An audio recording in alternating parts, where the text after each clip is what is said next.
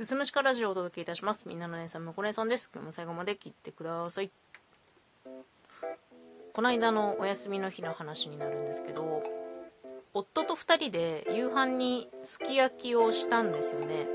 なんかこう前の日からすき焼きの気分だなと思っていて、でまあ、スーパーでね、お肉と野菜とか、なんかキノコとか、豆腐とかを買って、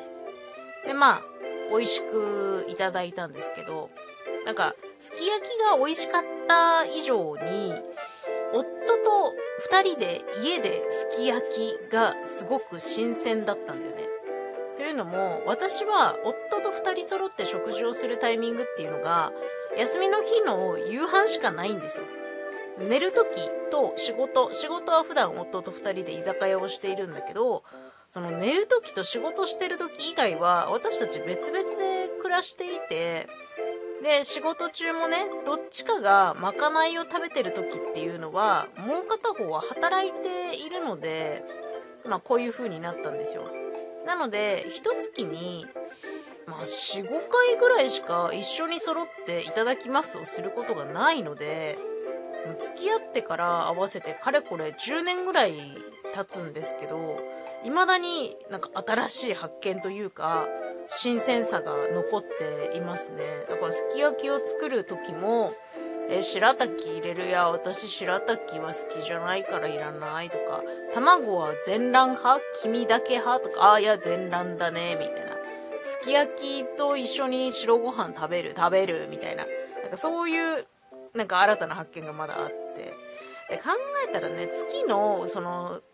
少ない4、5回のうちの半分は私たち外食をしているから、もういよいよ夫は私の手料理を食べるっていう機会がね、ないんですよね。まあ、たまになんか作っても、まあ、夫は全て美味しいと言って食べてくれるんですけど、なんだろうな、まだ一緒に食べてないものがね、たくさんある気がしていますね。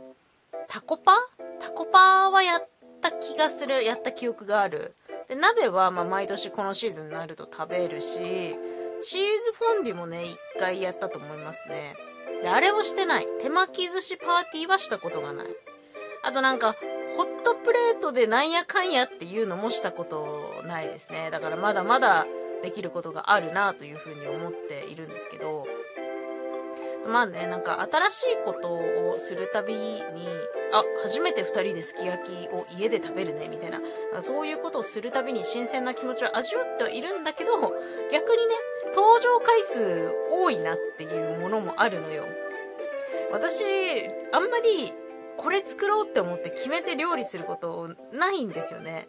でも、その副菜はなんか欲しいよねっていう時に、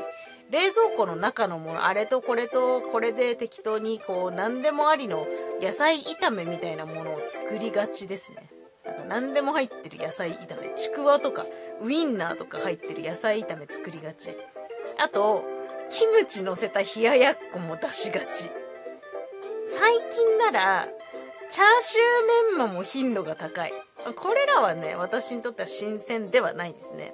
あ、あとね、あれだ。定期的に食べたくなるのが、麻婆春雨ね。これは市販の麻婆春雨の素を使っているんですけど、ひき肉を買うだけっていうね、